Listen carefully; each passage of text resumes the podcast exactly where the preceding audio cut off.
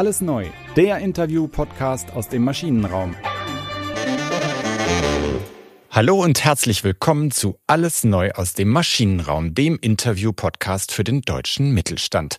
Wir sprechen mit Lenkern und Lenkerinnen, Macherinnen und Machern, Vordenkerinnen und Vordenkern aus dem Herz der deutschen Wirtschaft. Und wir wollen wissen, was sie antreibt, was sie inspiriert und wie sie ihre Unternehmen auf die Zukunft vorbereiten.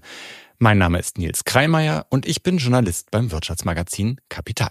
Und ich bin Tobias Rappers, Geschäftsführer des Maschinenraums, dem Transformationsökosystem für Familienunternehmen. Und mit einem Familienunternehmen sprechen wir heute wieder im Podcast und zwar mit der Würth Elektronik, ein Tochterunternehmen der Würth Gruppe und ehrlicherweise ein nicht ganz kleines Tochterunternehmen mit über einer Milliarde Euro Umsatz. Und zu Gast ist der CTO Alexander Gerfer. Mit Alexander tauchen wir in die Tiefen der Elektronik ein, sprechen mit ihm darüber, welche Innovationen es bei elektronischen Bauteilen gibt, was Studierende, Studenten und auch Startups lernen sollten, wenn sie erfolgreich Hardwareprodukte entwickeln wollen und wie es ist, innerhalb der Würth-Gruppe ein Unternehmen zu einem so großen Erfolg zu führen. Bevor wir das Gespräch aber starten, erzählt uns Nils wie immer etwas über die Unternehmensgeschichte von Würth Elektronik. Was bisher geschah. Anfang der 70er Jahre verfolgt Reinhold Wirth einen ehrgeizigen Plan. Der Mann, der bis heute in Deutschland als Schraubenkönig berühmt ist, sucht nach Zukunftsmärkten außerhalb der Befestigungstechnik. Und er hat ein zentrales Feld ausgemacht, die Elektronik. Es ist eine Sparte, davon ist Wirth überzeugt, die eines Tages genauso groß sein werde wie das Geschäft mit Schrauben und anderen Montageelementen. Der Firmenchef gründet die Wirth Elektronik, damals noch innerhalb des Konzerns. Doch schon bald wird daraus ein eigenständiges Unternehmen.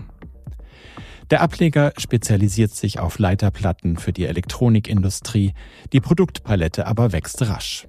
Es kommen elektromechanische Bauteile und Verbindungstechnik hinzu, und die Kapazitäten werden stetig ausgebaut.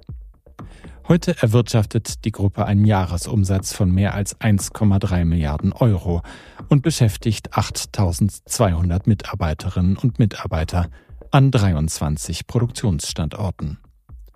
So groß wie das Kerngeschäft des Schraubenherstellers ist Wirth Elektronik noch nicht. Doch der Ableger hat große Pläne. So will das Unternehmen von Trend zu Elektroautos und Wärmepumpen profitieren und auch das Vertical Farming, also die Nahrungsmittelproduktion in Ballungsräumen, unterstützen. CTO von Wirt Elektronik ist Alexander Gerfer. Er ist verantwortlich für Forschung und Entwicklung im Unternehmen.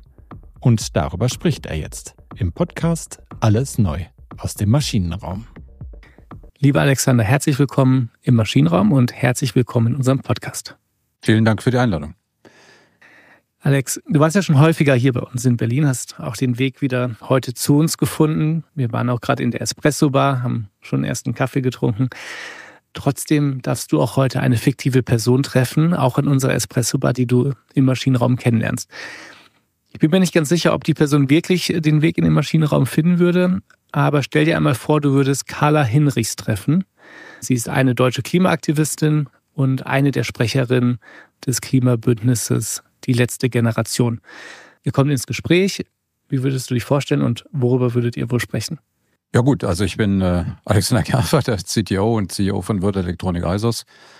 Und ähm, ich würde schon mit dir darüber sprechen, was wir tun konkret an Lösungen. Also nicht nur ähm, ja, Themen anzusprechen, sondern auch für Lösungen zu sorgen. Denn das ist eine unserer Stärken als Mittelständler, wo wir sagen, ähm, es ist nicht nur genug, Dinge anzusprechen, sondern auch dahinter zu schauen, wie können wir sie tatsächlich umsetzen und lösen im Konkreten halt. Und da haben wir für uns ähm, ein Feld, das ist auch ein bisschen so ein persönliches Ambition dahinter, ähm, was wir gerne nach vorne bringen wollen, nämlich wie ernähren wir die, die Menschheit in der Zukunft mit all diesen Themen, die wir vielleicht gar nicht mehr im Griff haben, weil sie schon längst auf anderen, sage ich mal, Wegen unterwegs sind. Also es geht ja darum, bei dem ganzen Thema ähm, ähm, Klimaschutz, ja, Reduktion der, der Erwärmung oder halt, wir sagen auch im Englischen darüber, bend the curve, also kriegt das eingefangen.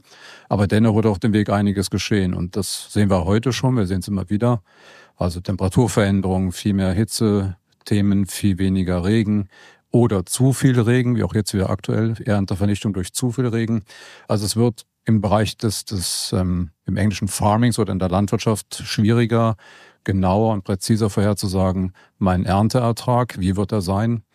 Die Landflächen werden weniger. Und hier haben wir uns ein Thema ähm, dann rausgenommen, weil wir das auch elektronisch bedienen können, halt mit eigenen Bauelementen. Das Thema im Englischen heißt halt CEA, also Controlled Environmental Agriculture, mhm. bei uns im Deutsch etwas sperriger Vertical Farming, wo man eben versucht und sagt, als Ergänzung zur traditionellen Landwirtschaft gibt es Lösungen, wie man neuerdings ähm, Pflanzenaufzucht machen kann und das dann eben unter ganz vielen weiteren Aspekten, also unter Energieeintrag, der anders genutzt wird, als er traditionell heute benutzt wird, war ganz und ganz viel wichtiger unter Landsparthematik, ähm, Einsparung des Wassers zu 95 Prozent, keine Pestizide und so weiter. Also wirklich eine Kontroll mhm. kontrollierte Anbindung. Und unser Part ist dort halt ähm, der Part der Beleuchtung, den wir da ganz stark mit übernommen haben und der Kommunikation. Also wie können wir später dann auch feststellen, wie geht's den Pflanzen eigentlich mit uns im Gewächshaus? Wie müssen wir auf sie reagieren? Und das sind so Dinge, da müssen wir heute dran arbeiten, weil wenn wir erst in drei oder fünf Jahren dran arbeiten wollen, sind viele Dinge in der Forschung zu spät, so würde ich es mal beschreiben. Ja. Und deswegen gehen wir jetzt aktiv schon dran. Das ist unser Unternehmensteil, also sagen, wir wollen aktiv was tun, was sichtbar machen, in die Awareness auch heben, dass dieses Thema auch ein bisschen breiter in die, in die Wahrnehmung kommt in der Öffentlichkeit, ähm, weil es ein wichtiges Thema ist. Mhm. Und ist auch ein tolles Thema für die Kraft des deutschen Mittelstands, dass man aus der Nische und durch das Spezial-Know-how Lösungen finden kann für Probleme, die uns heute und auch morgen beschäftigen, auch wenn man nach außen hin vielleicht gar nicht so bekannt dafür ist, dass man sich mit diesen Themen auseinandersetzt. Wir haben ja schon viele Podcast-Folgen im Maschinenraum gemacht. 90 Prozent der Unternehmen in Deutschland sind ja Familienunternehmen und spielen dadurch auch eine große Rolle für die Klimawende und auch für andere, sei es gesellschaftliche oder Umweltthemen, die wir lösen müssen. Es ist Würth, ich will gar nicht sagen ein, ein Hidden Champion, aber Herr Kucher, als er das Buch Hidden Champions geschrieben hätte, hat Würth da sicherlich dazugezählt und einer der dann bekanntesten Hidden Champions. Und die Wirt Elektronik ist aus der Wirt-Gruppe entstanden. Dieser Entrepreneurship der Wirt-Gruppe von Reinhold Wirt, auch diese Weitsichtigkeit, sich auch mit solchen Themen dann auch dann beschäftigen zu dürfen. Wie hast du die in deiner Karriere bei der Wirt Elektronik erfahren? Wie ist die Wirt Elektronik entstanden aus deiner Sicht? Also entstanden ist sie aus diesem Grundidee, lassen wir mal den Elektronikmarkt bearbeiten. Also Reinhard Wirth und sein guter Freund Rolf Bauer haben das damals so entschieden und ähm, gar nicht so genau wissend, was ist denn da zu tun, was kommt denn da? Und wie typisch in solchen Start-up-Szenarien ging es mal gut, mal weniger gut. Und für uns, jetzt in unserer Gruppe war es halt, ähm, dass auch der Markt dann reagieren musste in 1995, weil die elektronischen Geräte alle eine Zulassung brauchten, die mhm. europaweit dann auch äh, kamen. Und da waren wir rechtzeitig mit einem ähm, guten Produkt am Markt. Und dann aber haben wir gesehen, dass noch viel mehr, was wir tun können. Und, und das ist das Entscheidende, ähm, wir haben uns nie auf die ein, zwei, drei Großkunden konzentriert, sondern immer geschaut, die breite Masse zu bedienen. Die breite Masse an Kunden, wir nennen es zweite, dritte Reihe und bis runter heute nennen wir auch bis zum Startup, weil die guten Ideen haben nicht immer sofort Riesenmengen dahinter. Und viele der Unternehmen schauen drauf, ist das ein Großkunde, dann helfe ich dem maximal. Und wir haben es genau andersrum gemacht, haben gesagt, die Idee ist wichtig, der, der Kunde, seine, seine Marktpotenziale, die er dann vielleicht später abschöpfen kann, ist wichtig. Und wenn es was länger dauert, auch nicht schlimm. Ähm, wir wollen nachhaltig und längerfristig für den oder sie oder ihn verfügbar mhm. sein und das auch verfügbar machen mit dem gleichen technischen Tiefgang und Support, den ich normal so nicht erwarten würde. Also Hintergrund, ich kann es mal aus meiner eigenen Erfahrung auch schildern.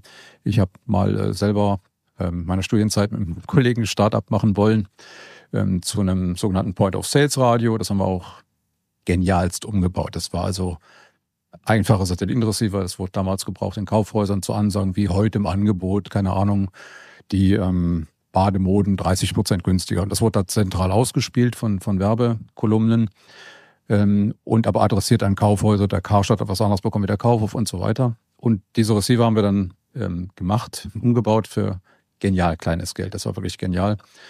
Ähm, und haben das auch in die erste Runde präsentieren können. Und mit mehreren anderen und wurden eingeladen zu einer zweiten Runde, mussten nochmal oder sollten nochmal zehn Geräte bauen. Und das ist dann gescheitert, nicht also nicht an der Idee, ne? das hätte funktioniert, sondern an einem elektronischen Bauelement, was dann nicht verfügbar war. Und bei der Anfrage an diesen Distributor von mir, ich brauche zehn Stück nochmal von diesem Bauteil, hieß es dann, hm, wir haben keine mehr, ähm, die kann ich noch nicht besorgen. Und selbst wenn Sie 50.000 Stück bestellen, braucht es sechs Monate. Und die Ausschreibung war innerhalb von sechs Wochen. Okay. Und das zeigt halt, dass sehr große Ideen halt zum Teil scheitern an kleinen, kleinen, kleinen Dingen. Und das ist so unser innerer Antrieb in der ISOS-Gruppe oder Elektronikgruppe, zu sagen, nee, das, da wollen wir den, den Menschen helfen und den Entwicklern und Entwicklerinnen frühzeitig die richtigen Auswahl zu treffen, dass es nachhaltig auch wirklich skalierbar nachher auch gemacht werden kann. Vielleicht ähm, können wir nochmal so einen äh, Schritt zurückgehen, weil viele Zuhörerinnen und Zuhörer vielleicht nicht so genau wissen, was die Wirt Elektronik macht. Wir haben jetzt schon sehr tief über das Produkt gesprochen, auch über eure Zukunftspläne. Also was genau ist euer Kernprodukt sozusagen? Was ist das Kerngeschäft? Alles, was elektronische Bauelemente sind, außer, sagen wir es in der, in der Fachsprache Halbleiter, sind wir nicht groß vertreten. Also jetzt nicht diese Chips, wie man sie heute hört, dass sie jetzt kommen nach Deutschland. Das ist nicht unser Kernthema, aber alle Chips dieser Welt brauchen außen herum elektronische Bauelemente und die haben wir. Und das ist unser Ziel, sehr tiefgreifend, weitreichend diese elektronischen Bauelemente zu haben, um diese Chips ans Laufen zu bringen. Also die brauchen Energie, die brauchen Kommunikation nach außen und all dieses Thema braucht elektronische Bauelemente und Steckverbinder und und auch, ja, auch mal LEDs. Leitplatten, das ist da, wo die dann so genau. draufgesetzt sind. Und das ist das, was wir tun. Genau. Jetzt wäre ja die erste Vermutung, dass in so einem Bereich die Konkurrenz auch ziemlich stark ist. Gleichzeitig seid ihr, glaube ich, in Deutschland, korrigiere mich, wenn ich falsch liege, der größte Anbieter oder sogar in Europa? Also wir sind der letzte, sagen wir mal, europäisch verbietende Hersteller. Mhm. Ja, und auch ähm, mit einer internationalen Ausprägung. Wir sind also in über 50 Ländern der Welt auch selber aktiv mit unseren eigenen technischen Vertrieblern und immer mit dem Fokus, ähm, also alle möglichen Applikationen bedienen zu können, unabhängig ihrer Größe, nennen wir es mal so. Also ich sage mal auch, wir sind nicht bei den ganz großen Handyherstellern drin, weil die Produktionskapazitäten, die wir haben, wir nicht auf einen nur verkaufen wollen, ähm, sondern eben an, keine Ahnung, 100.000 Anfragen bis 40.000 kaufende Kunden. Also lieber eine breite Masse abdecken und das mit elektronischen Bauelementen von sehr, sehr klein bis ganz, ganz groß. Mhm. Und das ist so ein sehr breites Spektrum,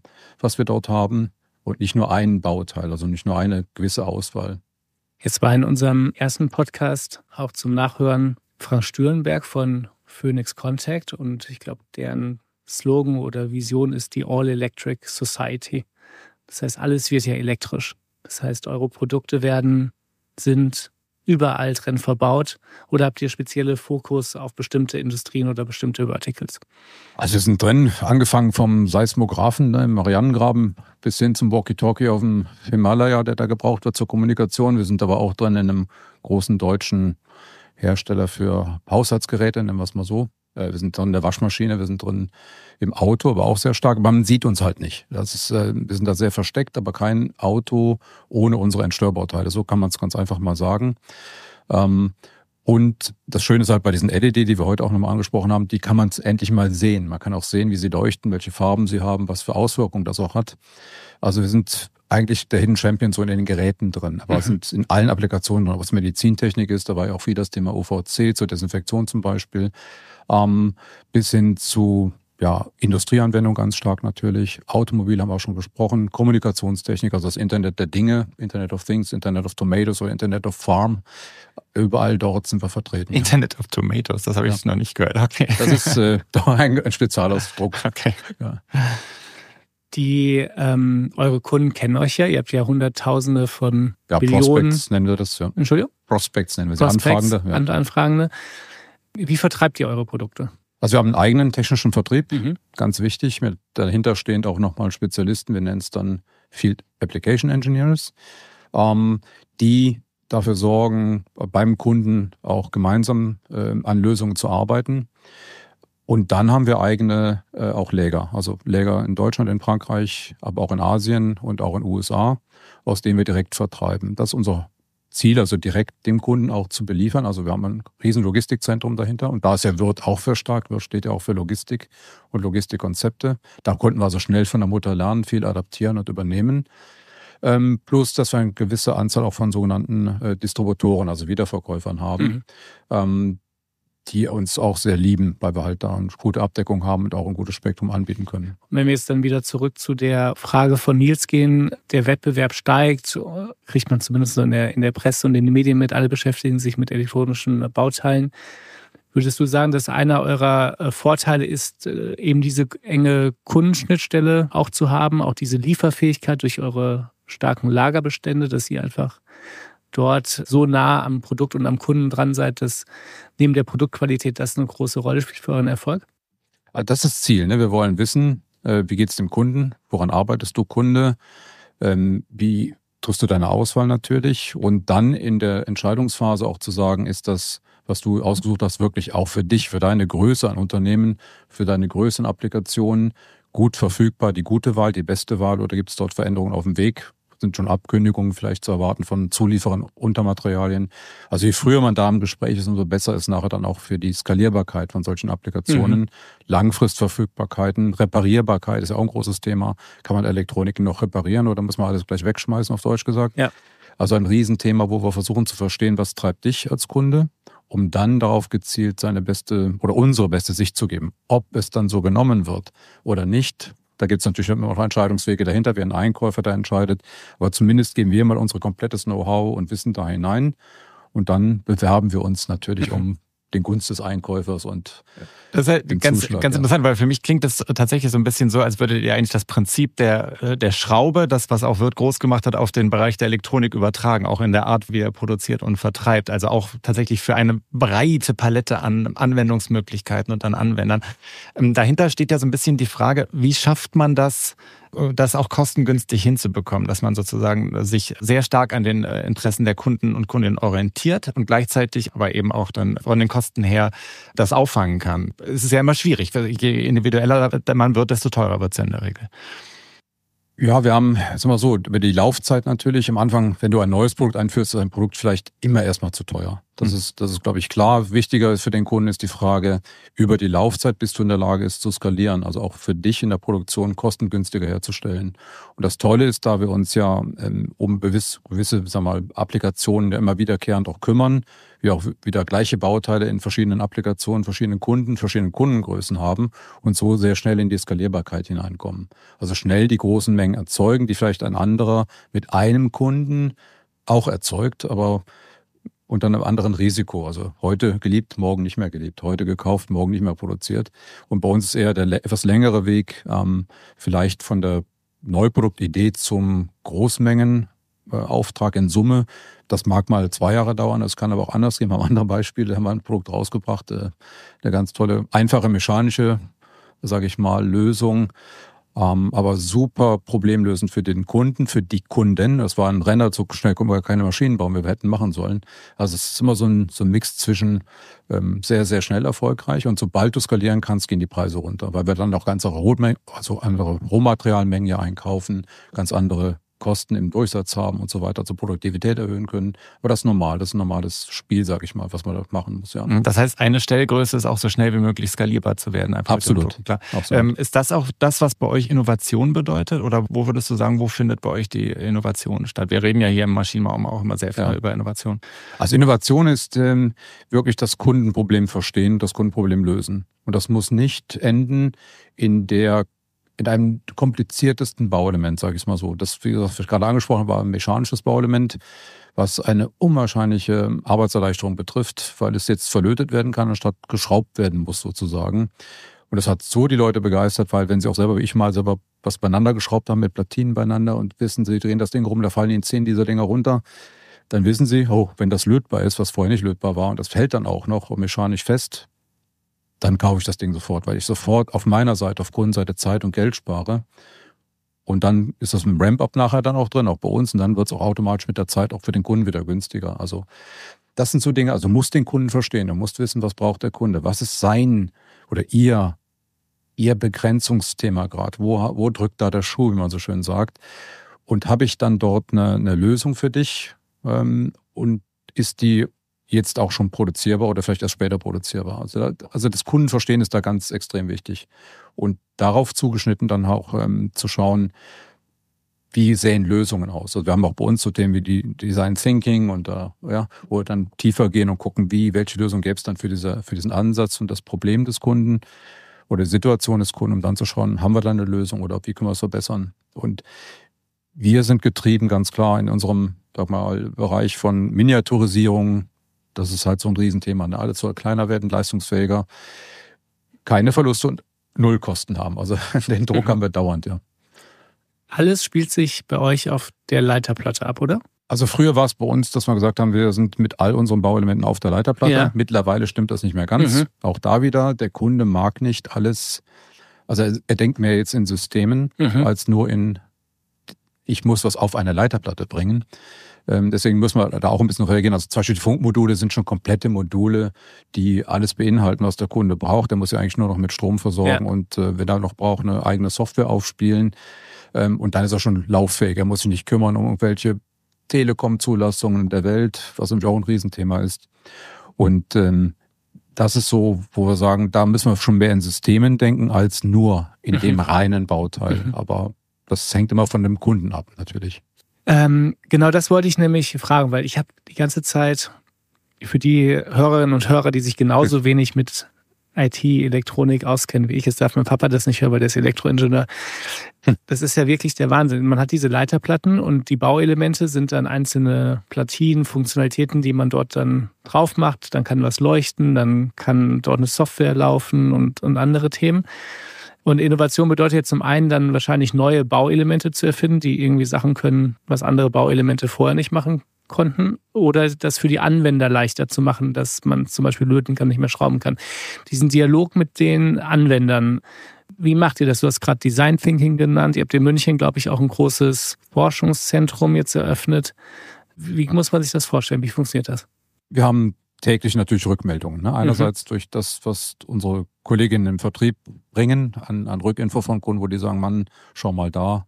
Das sind dann sag mal auf bestehenden Produkten vielleicht wie man so schön sagt, inkrementelle Veränderungen. Also da sagt er uns dann schon, es ist nicht gut zu montieren oder die Leistung stimmt nicht. Ähm, oder sie sagen halt, es ist, passt überhaupt nicht. Du musst in dem Segment besser werden. Dann hast du natürlich einen Riesendruck da, gell? Das ist ja direkt vom Kunden ausgesprochen. Und dann wird das gesammelt und wenn es sich häuft, dann muss man natürlich nochmal schneller werden. Dann haben wir das Thema Innovation, in denen dann auch ähm, die Ideen der Kunden eingetragen werden können, bewertet werden können ähm, und dann auch gestaffelt ähm, ja, besprochen werden. Ne? Wie geht das jetzt im Portfolio voran? Müssen wir das nach vorne schieben? Hat es noch Zeit? Äh, wie hoch ist der Leidensdruck dort?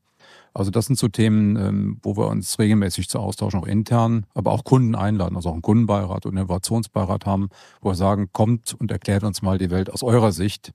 Ähm, aber wie gesagt, wir haben jeden Tag Kundenkontakt und das ist schon extrem, extremer Input. Und dieses Hightech ähm, Innovation Center in München, warum habt ihr das gegründet? Um nochmal näher an die Kunden zu kommen. Ne? Einerseits mhm. natürlich ist München so ein bisschen auch der Hotspot für ja, die Halbleiterei. Also mhm. viele der Halbleiterfirmen sitzen ja auch dort. Auch mit denen arbeiten wir eng zusammen, um frühzeitig zu verstehen, wo gehen deren Trends hin in der Chipentwicklung. Welche Applikationen entwickeln die für welche Art von Kundensegmenten und was sind da deren ähm, Anforderungen an unsere Bauelemente. Und ein großer Teil dieser Bauelemente sind unsere sogenannten magnetischen Bauelemente, die hasst jeder Entwickler wie die Pest. Wir mögen sie halt ganz besonders ähm, und versuchen natürlich dort halt Innovationen besonders stark voranzutreiben.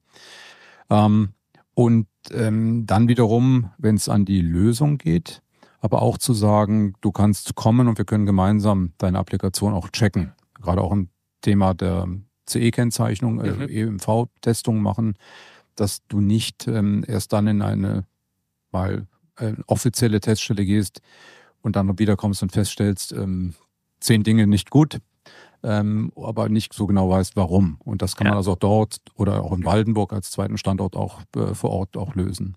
Als du dich heute Morgen mit der Carla Hinrichs von der letzten Generation im Maschinenraum beim Espresso unterhalten hast, hast du direkt das Thema Vertical Farming, weil es natürlich ganz gut passt, genannt. Du hast nicht von einem Bauteil gesprochen, sondern du hast gesagt Vertical Farming. Das hört sich eher an, als wenn das eine größere Innovation wäre, ein größerer Schritt für euch in diesen Bereich hineinzugehen. Kannst du das einmal einordnen, auch in eurer Innovationslogik?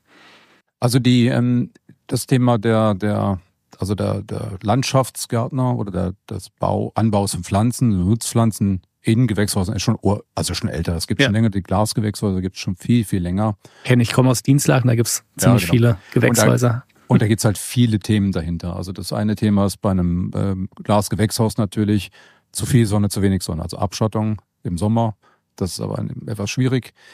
Ähm, die Hitze drin und so weiter und so fort. Und deswegen war äh, der nächste Schritt in dem Thema zu sagen, man geht, und das ist eigentlich ja der nicht so ganz bekannte wegen dieses sogenannte Controlled Environmental Agriculture, CEA, mhm. schreibt man im Deutschen sperrig mit Vertical Farming die das wirklich in isolierten Gebäuden sehen. Und da streitet, äh, kann man auch wieder streiten, hat das dann noch äh, externes Fremdlicht, äh, Entschuldigung, nur ähm, Fremdlicht oder auch Sonnenlichteintrag, das kann man alles kombinieren. Das ist jetzt nicht die große Frage, aber was mich daran getriggert hat, ist folgendes, also wenn ich jetzt in meine Kindheit zurückschaue, ein Film aus 73, ähm, wo es darum ging, dass da ähm, ähm, die Welt abgebrannt ist, und ähm, man entschieden hat, im Weltall dann auf eine äh, Raumstation alle seine ähm, ja, Samen und Pflanzen zu verlagern. Und ähm, dann wiederum war dort auch eine Pflanzenaufzucht, also im Weltall. Aber damals noch mit diesen HPS, also Hochdruckdampflampen. Ähm, auf jeden Fall und dann nachher entschieden, dass dann ähm, nicht mehr zu betreiben. Dieser Film verfolgt mich seit ewigen Zeiten. Also das war echt so ein äh, toller Film, auch mit John Bass als äh, Song dahinter. Und bei dem Thema Vertical Farming kamen wir durch unsere LED-Aktivitäten, weil wir gesagt haben, wir machen jetzt LED und auch wiederum außerhalb des normalen Spektrums, weil wenn viele Menschen über LED reden, dann denken sie an die LED für die Beleuchtung, weiße LED für Licht im Gebäude. Und da haben wir einen Teil, den wir machen können. Aber das ist nicht so unser Hauptziel. Wir suchen immer auch hier die, die, die Nischen, die Nebenschauplätze sozusagen. Und da musst du ähm, gerade auch im Pflanzenbereich spezielle ähm, ja, Wellenlängen haben, spezielle Farben also haben, spezielle Leuchtdichten mhm. haben. Und das ist momentan noch nicht in dieser Skalierung. Es war eben die Frage, ähm, ist das denn schon ein Riesenmarkt und wie kann man das mhm. denn machen? Viele dieser LDR-Wafer-Hersteller schauen da nicht so ganz genau drauf. Und da sagen wir, wir mit unserer Größe aber können das weiter treiben. Es braucht doch spezielle Wellenlängen, spezielle Farben und spezielle Mischungen auch. Und äh, das ist genau unsere Kragenweite auf Deutsch gesagt. Da wollen wir und können wir reingehen. Einerseits aus meinem Antrieb, also nicht nur der Film, ich komme auch selber vom Bauernhof und weiß, was da so ein bisschen abgeht, was das bedeutet. Also ich war ein bisschen glücklicher als mein Bruder, der muss noch viel mehr arbeiten da damals in dieser kleinen Landwirtschaft ähm, wie schwierig es ist und wie mhm. schwierig es immer wird, ähm, auch so etwas noch planbar zu machen. Habt ihr jetzt auch Landwirte bei euch im Team? Wir haben einen Biologen bei uns im Team, mhm. ne, der das Thema eben Pflanze und Beleuchtung intensiv bearbeitet. Und wie gesagt, diese LED passt da wunderbar hinein, weil sie energiesparend ist, lange Lebensdauer hat, also 75 Prozent Energieeinsparung zur normalen Beleuchtung, die man aus den Glasgewächshäusern kennt, wenn man früher durch Spanien gefahren ist oder Frankreich, die in der Nacht leuchteten wie ein eigener Planet. Ne? Ähm, also das sind deine, das sind Riesendinge. Da haben wir gesagt, das passt zu uns. Das sind genau die Themen und konnten auch intern sehr schnell Mitarbeiter begeistern, mhm. weil wir gesagt haben, ähm, wir bauen mal selber eine kleine Vertical Farm in einem ausgedienten alten Serverschrank. Die bauen wir jetzt da rein. Und dann waren sofort junge Leute da, die gesagt haben, das machen wir, das bauen wir mal auf. Und dann kommt plötzlich was beieinander. Da bewegt sich was. Ähm, und das geht wirklich. Das hat einen Einfluss auf Pflanzenwachstum, das hat einen Einfluss auf Vitamingehalt und so weiter. Also da geht das Gespräch dann los. Gell? Mhm. Und nicht nur die LED, auch das Funkmodul und Sensorik und so weiter. Das wird dann immer ein bisschen größer, als man am Anfang gedacht hat. Und das war so der Einstieg, zu sagen, da gehen wir mal rein. Ja. Jetzt, jetzt würde Carla Hinrichs ja wahrscheinlich sagen, äh, also man weiß ja, dass die Vertreter der letzten Generation jetzt nicht unbedingt die entgegenkommendsten sind, ja. was so Argumentationen, ich würde wahrscheinlich sagen, schön, dass ihr das macht mit der Unterstützung des Vertical Farming, ist ja alles Greenwashing.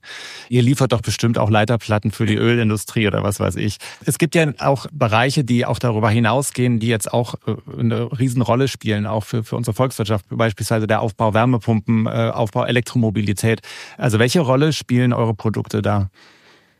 Also die Produkte gehen in alle Applikationen rein, ne? Also das ist schon mal klar. Ähm, um das mal das Thema Greenwashing nochmal kurz abzu, ähm, abzufangen vielleicht. Also wir als Unternehmer übernehmen Verantwortung. Ja, und ich kann natürlich sagen, es interessiert mich alles nicht. Ähm, wir lassen mal laufen, was so läuft und gucken mal, wie es denn kommt. Und das ist nicht Unternehmertum, wie wir es verstehen.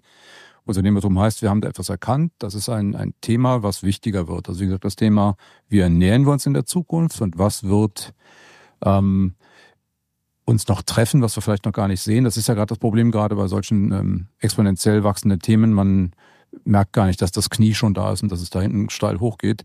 Also lieber jetzt die Forschung machen, lieber jetzt die Dinge anpacken, lieber jetzt uns adaptieren mit unseren Lösungen, unseren Bauelementen auf das, was da kommt. Und das wird, und das bin ich fest von überzeugt, ein ganz großes Thema der ergänzenden Anbaumethodiken werden. Also die Landwirtschaft wird deswegen nicht weggehen, aber die Weltbevölkerung wird wachsen und die nutzbaren Landflächen werden weniger werden. Ähm, und da muss es Antworten drauf geben. Dass das heute noch nicht alles gelöst ist, alles noch nicht verstanden ist, mag ja sein. Aber wir hören deswegen nicht auf und übernehmen unseren unternehmerischen Part zu sagen, doch, da wollen wir eine Rolle spielen, da werden wir eine Rolle spielen. Und dass das politisch und andersrum vielleicht noch ein paar Themen hat, die noch gelöst werden müssen. Gut, da stehen wir gerne zur Verfügung. Aber unseren elektronischen Part werden wir mal übernehmen. Und das hat nichts mit Greenwashing zu tun, weil, also auf anderer Seite die NASA, wenn die auf den Mars wollen, die haben es schon erkannt, die machen es so. Haben auch einen wunderbaren Artikel geschrieben im letzten Jahr, in der PM war das drin, warum sie auf das Thema würdige Farben und auch mit Beleuchtung setzen, weil sie genau wissen, was das für Vorteile hat. Mhm. Und da oben im Mars oder auch wo immer ich hingehe, da habe ich nur begrenzte Wasservorräte, begrenzte Land und Energie. Also das hat schon einen, einen tieferen Hintergrund. Also wir hören nicht auf an dem Thema, ganz klar. Und ihr seid auch bei, bei den anderen Themen ja. äh, federführend mit dabei. Ähm, ist das auch so ein bisschen der Wirt-Spirit, dass ihr überhaupt das auch machen dürft als Teil dieses riesen Familienunternehmens und dann nicht immer direkt auf die Ergebnisse geschaut wird, sondern auch man glaubt, dass man langfristig mit solchen Ideen richtig erfolgreich sein kann? Ja, also Wirt hat einen langen Atem und er ist auch mhm. selber begeistert von dem Thema. Mhm. Schon mal angesprochen auch drauf. Er kennt das persönlich auch. Ja, genau. Okay. Und ähm, wie gesagt, also da muss man aktiv jetzt dran arbeiten. Ja, und dass man vielleicht in andere Segmente reinliefert, wo man heute sagt, sie sind schlecht und vor drei Jahren hat man gesagt, sie sind gut, das mag sein. Aber das wird sich ja von selber regeln. Also, dass man vielleicht in, in zehn Jahren nicht mehr so agiert und ähm, wirtschaftet, wie man heute wirtschaftet, ist ja klar. Das wird ja kommen. Und das ist ja jetzt nicht Greenwashing, wenn ich sage, ich gehe an ein Thema ran, was uns alle betreffen wird und immer weiter betreffen wird. Also das sehe mhm. ich nicht als Greenwashing keinesfalls. Aber trotzdem vielleicht nochmal daran aufsetzend, also diese Zukunftsmärkte, von denen ich gerade gesprochen habe, spürt ihr das? Also merkt ihr da eine steigende Nachfrage auch in diesem Bereich? Ist das für euch ein also wichtig, wichtiges groß, Thema? Absolut, natürlich Solarkonverter war ein riesengroßes Thema, aber schon vor zehn Jahren schon einmal. Und jetzt gerade wieder ganz super aktuell. Ähm, und da geht es auch wiederum, wie und wenn wir Energie haben, aus der Sonne kommen, wie können wir sie hocheffizient, und hocheffizient heißt, die Elektronik wird nicht warm, wenn ich sie anfasse, ne? also sie wandelt Energie und es wird nicht heiß. Mein Steckernetzteil in der Wand wird nicht heiß, sondern ist nur vielleicht nur ganz lauwarm. Das ist ein sehr gutes Steckernetzteil. Die billigen werden knallerheiß. Also wie kann ich den vorhandenen Energieantrag maximal nutzen? Und da ist unser elektrotechnischer Anspruch dann, oh, wie müssen wir unsere Bauteile optimieren, dass das funktionieren kann auch in Zukunft, dass wir die Effizienzen steigern, Effizienz steigern heißt weniger Verluste, weniger Abwärme. Und das ist unser Anspruch dann, da besser zu werden. Ja, und, und da haben wir natürlich jetzt bei Solarkonvertern große Herausforderungen, weil die sind jetzt nicht nur plötzlich in normalen klimatischen Bedingungen, die sollen jetzt in der Afrikawüste aufgebaut werden, noch viel stärker. Das heißt, viel höhere Grundtemperaturen in solchen Anlagen. Also muss dann ein Bauteil viel höhere Temperaturen abkönnen. Das ist eine Materialfrage dann. Materialfragen, absolut. Mhm. Und das ist dann, es muss von minus 20 plötzlich bis plus 80 mal aushalten können, ohne an, an Zuverlässigkeit zu verlieren. Mhm. Und das sind Dinge, da hast du vielleicht am Anfang gar nicht so darüber nachgedacht und denkst dann, oh, okay. Und dann ist es wichtig, so nennen wir das, das Kunden sogenannte Mission Profile zu verstehen. Was erlebt ein Bauteil wirklich draußen? Und mit unseren Umweltlaboren können wir sehr gut simulieren und gucken, ist das lang, lang anhaltend auch gut dann oder wie lange könnten wir zusagen, dass es funktioniert, bevor es repariert werden muss? Hat das heißt, ihr setzt dann so ein Bauteil auf so einer simulierten saudischen Sonne aus? Oder? Ja, das macht man Gott sei Dank in etwas besseren Schränken, aber es gibt auch das Thema und natürlich UV-Bestrahlung natürlich auch, ganz wichtig bei Kunststoffen. Und nur dann, wenn es, wenn es dann passend ist, können wir auch guten Gewissens sagen, okay, für die Anwendung auch geeignet. Mhm. Weil so normale Testungen decken das nicht ab. Und das ist für uns dann nicht gut, wenn es nachher im Feld heißt, nee, es hat nicht funktioniert. Und da gehen wir sehr tief. Ja. Bevor wir gleich zum Ende kommen, noch einen kleinen Schwenk machen. Und zwar, wenn du die ganze Zeit so redest, man sieht so richtig, wie deine Augen strahlen und wie tief du in diesen Themen drin bist. Und wie wichtig diese Themen auch sind, um Probleme zu lösen, die die Welt hat. Ich habe mich gefragt, man äh, sieht in Statistiken, es gibt immer weniger Schülerinnen, Schüler, die sich für MINT-Fächer, also technische Fächer interessieren. Wenn man so sich die Startups anschaut, ist es egal, ob es jetzt irgendwie München, Paris, wo auch immer ist, es geht eigentlich eher immer so um Plattformen, Geschäftsmodelle, Apps. Ne? Wir haben natürlich auch Raketenbauer, aber es ist wenig eigentlich. Ähm, aber das ist ja eigentlich das Herz der deutschen Wirtschaft. Machst du dir Sorgen um den Nachwuchs, um diese ganzen tollen Produkte, Möglichkeiten dann auch zu verstehen, um die dann auch in Lösungen anwenden zu können? Wir haben da schon Nachwuchssorgen, absolut. Und ähm, versuchen natürlich durch entsprechende auch ähm, Studenten ähm, die wir an den Hochschulen machen, uns bekannter nochmal zu machen, auch für die Fächer nochmal zu werben, müssen aber noch viel früher heran. Das bringt ja jetzt nichts nur auf ähm, in den Hochschulen zu werben, das muss ja viel früher geschehen, in den Schulen auch, um wieder das Thema ähm, neben Apps gibt's auch noch was, was die Apps brauchen, damit sie funktionieren und auch ähm, gut funktionieren und kommunizieren mit der ähm, Umwelt, ähm, braucht es auch andere Lösungen. Und da, da muss noch viel mehr geschehen. Und da natürlich ähm, ist es schade, dass diese Fächer immer schwächer besetzt werden. Wir ganz, ja, ganzen Mangel mittlerweile kriegen an Elektroingenieurinnen und Ingenieuren, die uns da noch in die Hochschulen gehen. Ähm, das, wobei, merkt, das merkt man tatsächlich. Das merkt man, ja? mhm. absolut. Wir sind natürlich international aufgestellt. Wir sind da sehr in einer, immer noch in einer guten Lage. Wir haben auch ein sehr großes Team in Spanien zum Beispiel, ne, das wir äh, da aufbauen konnten.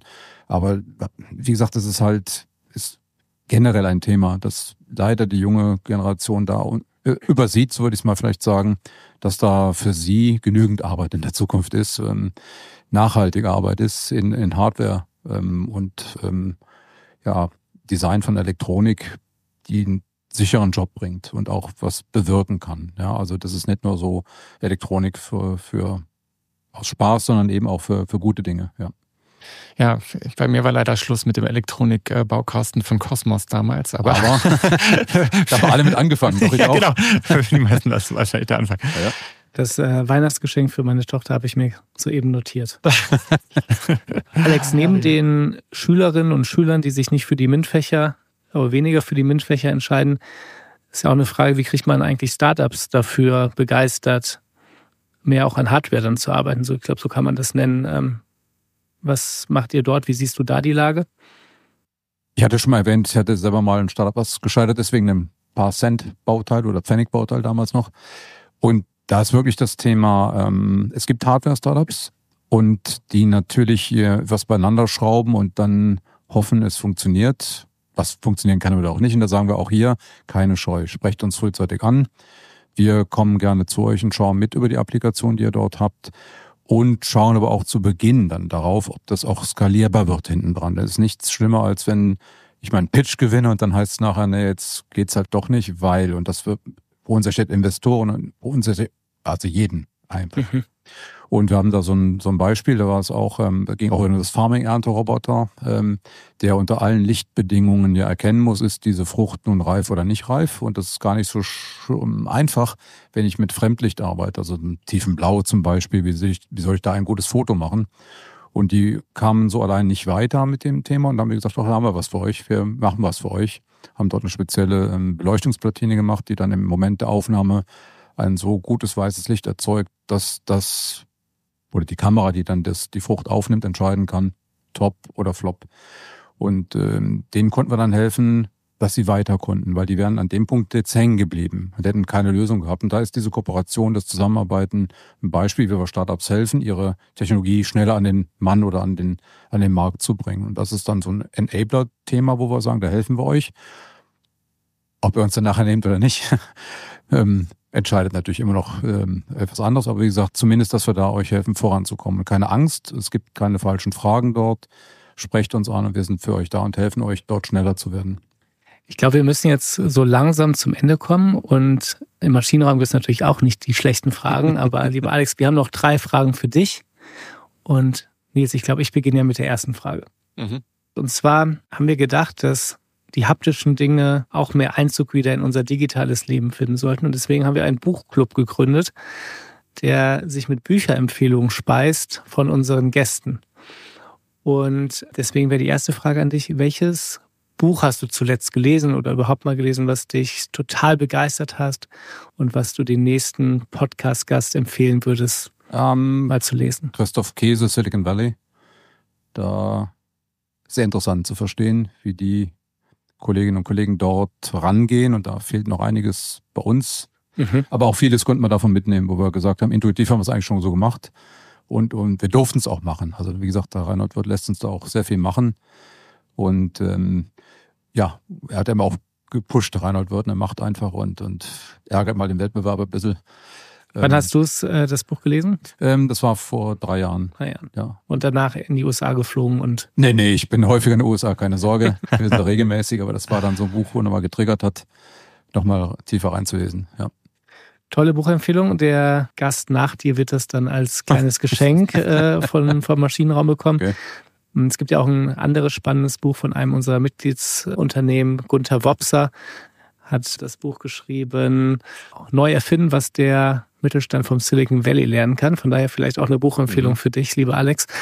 Ähm, die zweite Frage, die führt uns nicht ins Silicon Valley, aber. Wer, wer weiß, wir wissen ja nie, die Frage. Also, das ist auch eine Frage, die wir recht häufig stellen äh, und die schließt eigentlich so ein bisschen daran an. Also, äh, was lernst du gerade, was du noch nicht konntest oder was du noch nicht kannst? Oh, viel.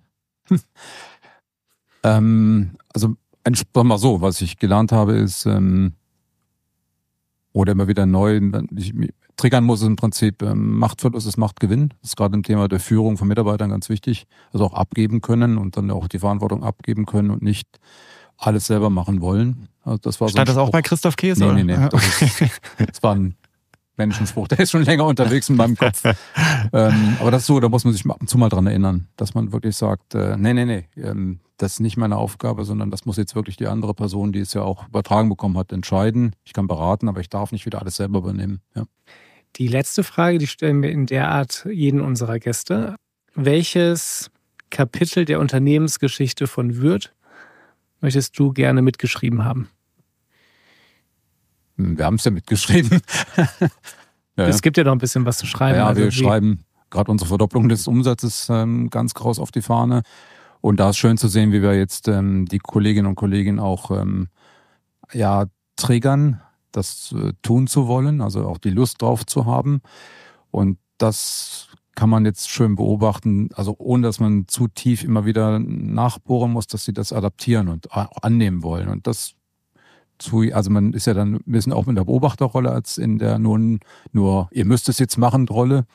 Das ist schon schön. Das werden wir auch schaffen. Ähm, habe aber nur am Anfang dieser äh, Geschichte auch gesagt, die wir im letzten Jahr gestartet haben, denkt dran, es geht immer alles nur gerade nach oben. Wenn man so Marktreporte sieht, dann zeigen die immer nur gerade nach oben. Und wir sehen es ja gerade, es wird gerade ein bisschen holter die Polter, es ist ein bisschen ruppeliger. Gerade in der Elektronik gibt es diese Schweinebauchzyklen.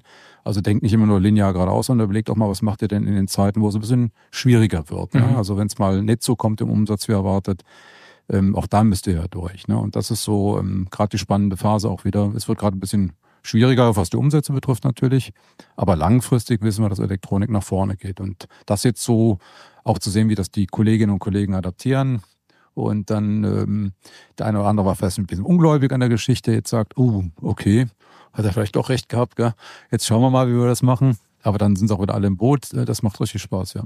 Das äh, Potenzial scheint ja da zu sein bei den ja. vielen Zukunftsanwendungen. Wenn es denn auch die Mitarbeitenden gibt, die bereit sind, dafür zu arbeiten. Deswegen nochmal das, der Appell an alle jungen Generationen, lernt äh, Elektronik. Ja. Genau. Mathematik ganz wichtig. Und vielleicht auch noch was für Carla Hinrichs, dann kann sie auch darüber noch einen kleinen Beitrag leisten, um die Welt noch ein Stück besser zu machen. Vielen Dank, lieber Alex, für das äh, Gespräch. Vielen Dank. Hat viel Spaß gemacht. Danke. Wow, das war mal wieder eine tiefgreifende Folge, Nils. Mhm. Ja, aber wir sind ja auch hier, um zu lernen. Das ist ja unser Ziel. Weihnachtsgeschenk habe ich auch schon notiert, den Kosmos Elektronikbaukasten. Du fand, hattest den damals? Äh, ich hatte den tatsächlich, ja. Ich kann nicht sagen, dass ich daraus besonders viel mitgenommen habe, aber wahrscheinlich mehr als aus meinem äh, gesamten Physikunterricht. Das äh, fürchte ich schon. Ich fand es ganz interessant bei ihm, dass er äh, eigentlich äh, spiegelt sich in seiner äh, Person ja so ein bisschen so der Strukturwandel in Deutschland. Also ein Kind, das aus der Landwirtschaft kommt, auf dem Bauernhof aufgewachsen ist, dann äh, Lehre im Elektronikbereich gemacht hat und ist heute Chef vom, äh, von Wirt Elektronik. Also da sieht man schon so, wohin sich dieses Land entwickelt hat, sozusagen. Interessant. Und heute haben wir die Probleme, dass es keinen Nachwuchs mehr gibt in den genau. MINT-Fächern. Genau, ja. Und die Welt sich so schnell dreht, dass man wahrscheinlich auch alles nicht mehr in der Schule und im Studium lernen kann, was man eigentlich heute so braucht. Aber was ganz einfach ist, sind, fünf Sterne für den Maschinenraum-Podcast zu vergeben oder uns eine E-Mail zu schreiben mit euren Gästewünschen oder Themenwünschen. Natürlich auch Feedback oder Kritik. Die E-Mail-Adresse dafür kennt wie immer der Nils. Es ist alles neu at maschinenraum.io. Bis bald. Tschüss.